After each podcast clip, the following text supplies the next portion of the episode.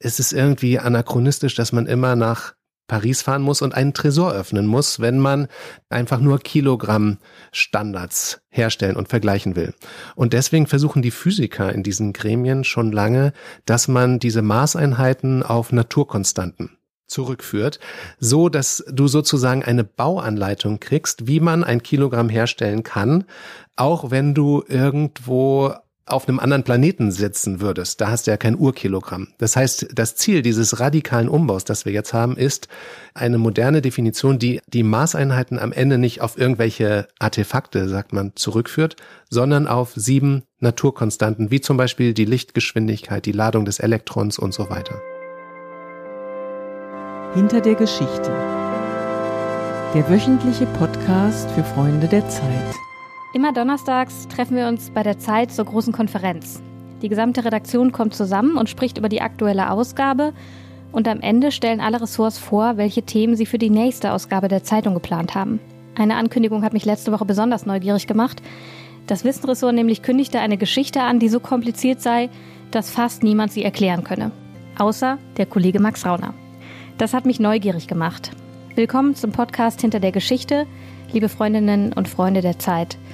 Mein Name ist Annalena Scholz, ich arbeite im Chancenressort und ich will Ihnen jetzt auch endlich verraten, um welches Thema es geht. Maßeinheiten. Am Ende dieses Podcasts werden Sie hoffentlich verstanden haben, warum wir uns darüber dringend unterhalten müssen. Bei mir steht jetzt Max Rauner, Redakteur beim Wissen Magazin. Hallo Max. Hallo, Annalena. Max, wie schwer ist denn eigentlich ein Kilogramm? Ein Kilogramm ist im Moment genau ein Kilogramm schwer und wird zurückgeführt auf das Urkilogramm in Paris. Das liegt dort in einem Tresor. Wie kann man sich das vorstellen? Da liegt so ein Klotz und woher weiß man, dass das genau ein Kilogramm ist? Nee, also das verdanken wir der französischen Revolution. Die hat nämlich damals, als die ganze Welt noch in irgendwelchen Pound und diversen Maßeinheiten gerechnet hat, die auf irgendwelche Könige zurückgeführt wurden, hat die gesagt, wir brauchen ein Gewichtsmaß, ein Maß für die Masse, auf das sich alle Menschen verständigen können und hat mal ein bisschen rumgesucht. Es ging auch um eine neue Definition der Länge, der Maßeinheit der Länge. Und dann hat man am Ende gesagt, ein Kilo soll in Zukunft sein das Gewicht von einem Liter destillierten Wasser bei null Grad. Und Später wurde dann ein Urmaß geschaffen, das Urkilogramm, so ein faustgroßer Zylinder aus einer Platin-Iridium-Legierung. Und dann wurde gesagt, das hier ist die Mutter aller Massen. Und seitdem wird eigentlich jedes Gewicht, das wir wiegen in Deutschland, auf der Welt, bei allen, die das metrische System akzeptiert haben, am Ende zurückgeführt über so eine Art stille Post auf das Urkilogramm in Paris. Das Problem ist aber, dieses Urkilogramm ist irgendwie leichter geworden. Wie kann das passieren? Das ist eine sehr kuriose Geschichte. Und zwar ist es so, das wird alle vier Jahre mal aus dem Tresor geholt, ganz selten mal verglichen mit den Kopien in den unterschiedlichen Staaten. Also in Deutschland haben wir an der Physikalisch-Technischen Bundesanstalt in Braunschweig eine Kopie dieses Urkilogramms.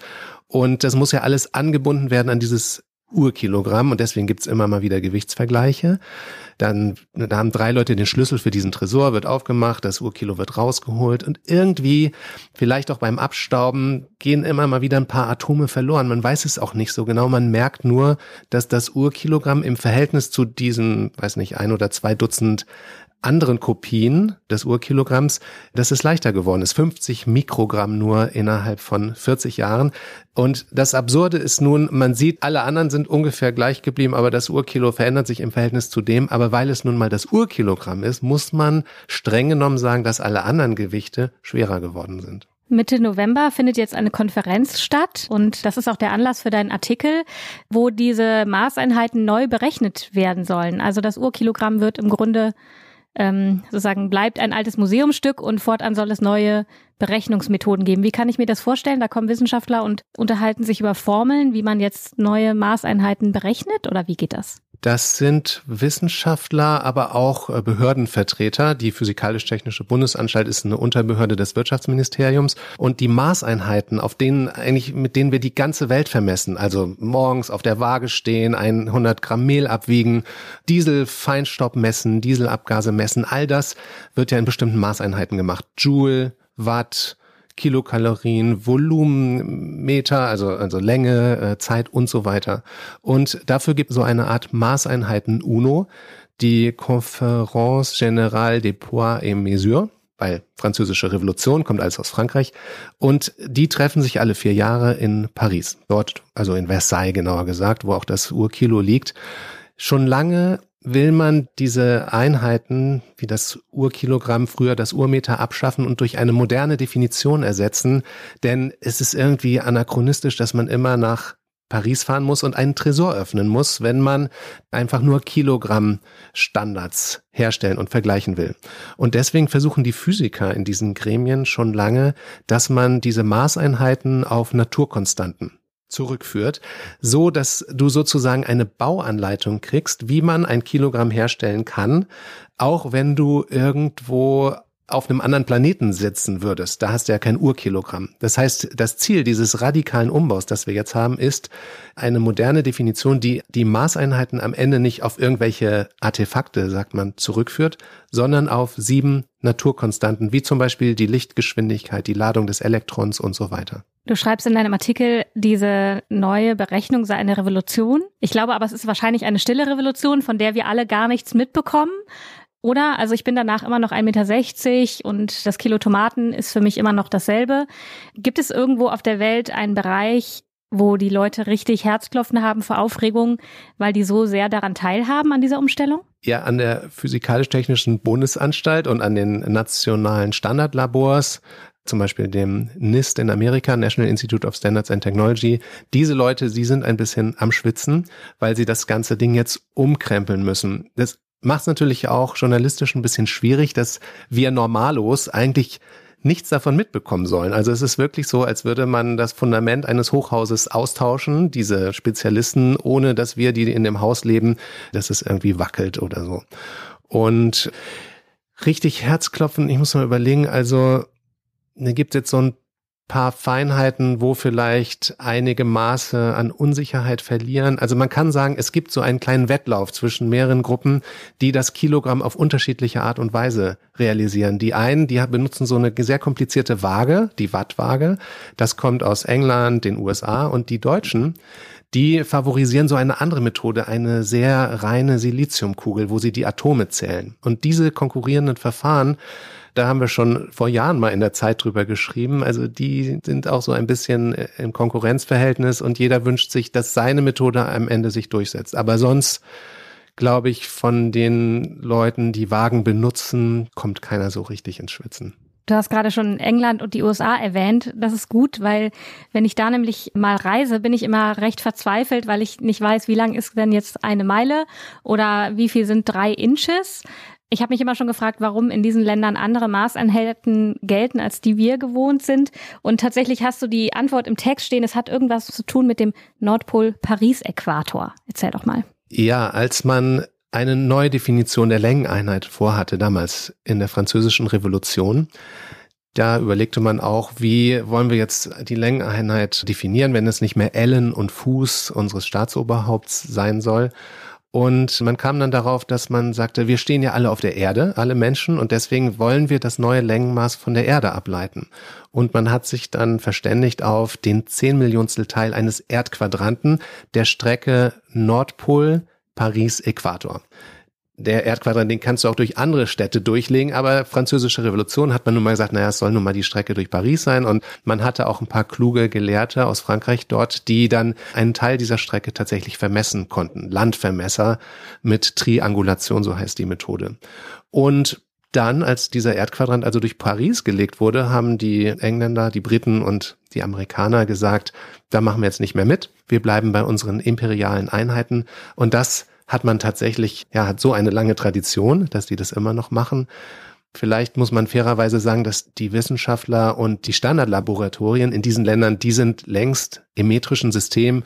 Klar, wenn man jetzt da auf amerikanischen Milchtüten noch irgendwie Ounces hat, das kann man leicht ineinander umrechnen. Das ist kein Weltuntergang. Und im Übrigen muss man auch sagen, dass es auch bei uns Einheiten gibt, die jetzt nicht dem metrischen internationalen Einheitensystem entsprechen. Zum Beispiel, wenn du Flugzeug fliegst, dann geben die Piloten oft, ich glaube, es ist Standard, die Höhe in Fuß an, meine ich. Und ich vermute es einfach so, wenn du so einen sensiblen Bereich wie Flugverkehr umstellen willst, dann kann es zu Schwierigkeiten kommen. Und tatsächlich ist schon mal ein Satellit abgestürzt, weil die eine Forschungsgruppe SI-Einheiten, internationale metrische Einheiten verwendet hatte und die andere Inch und Pound. Liebe Hörerinnen und Hörer, ich bin hier im Büro von Max Rauner, dem Wissenschaftsredakteur vom Zeitwissen Magazin. Wir sprechen über seinen Artikel für die neue Ausgabe der Zeit. Und in diesem Podcast soll es ja auch darum gehen, hinter die Kulissen unserer Arbeit zu blicken. Max, du hast Physik und Philosophie studiert und über Quantenoptik promoviert. Warum bist du heute Wissenschaftsjournalist? Weil ich damals in den 90er Jahren das Gefühl hatte, es ist zu schwierig für mich, irgendwie an der Universität zu bleiben es gab einen ziemlich starken Konkurrenzkampf und ich war, glaube ich, auch nicht clever genug. Jedenfalls so von meiner Doktorarbeit her. Sie war jetzt nicht schlecht, aber war jetzt auch nicht so brillant, würde ich sagen. Und ich habe immer schon gerne geschrieben und dachte mir, warum nicht einfach über diese tollen, interessanten Dinge schreiben? So konnte ich dann, statt jetzt irgendwie tagelang in einem dunklen Laserlabor zu stehen, auch rausgehen, mit Menschen sprechen und diese ganze faszinierende Welt auch immer wieder neu eintauchen. Der Unterschied ist also, ich mache es dann nicht mehr selber, sondern ich schreibe drüber, aber bis jetzt macht mir das großen Spaß. Ich habe das am Anfang schon gesagt, sogar äh, einige Kollegen und Kolleginnen von dir sagen, oh, das ist aber ganz schön schwierig überhaupt zu verstehen, bis in die letzten Verästelungen, wie diese Neuberechnungen gehen. Das ist ja eine, ein Problem, das man immer hat als Wissenschaftsjournalist. Wie macht man das Komplizierte einfach erklärbar und auch so, dass es unterhaltsam ist? Also durch zwei Tricks im Wesentlichen. Das eine ist Personalisierung. Das heißt, ich gehe raus und gucke mir an, welche Menschen sind eigentlich mit diesem Problem zugange und die haben natürlich ihre eigenen Herausforderungen, Sehnsüchte, Träume, Schwierigkeiten. Das heißt, in diesem Fall, hier habe ich eine Frau gefunden an der Physikalisch-Technischen Bundesanstalt, die halt das, das Wagenlabor leitet. Das ist die eine Person, Hauptperson meiner Geschichte. Und dann habe ich mich auf den Hamburger Märkten umgesehen und eine, eine Frau, einen Mann gesucht, der mit Wagen umgeht im täglichen Leben. Das ist ja der Bezug zu uns am Ende, wenn du einkaufst oder könnte auch im Supermarkt an der Käsetheke sein.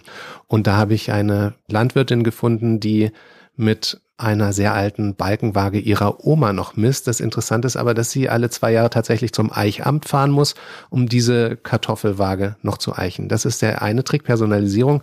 Und der zweite ist Historie.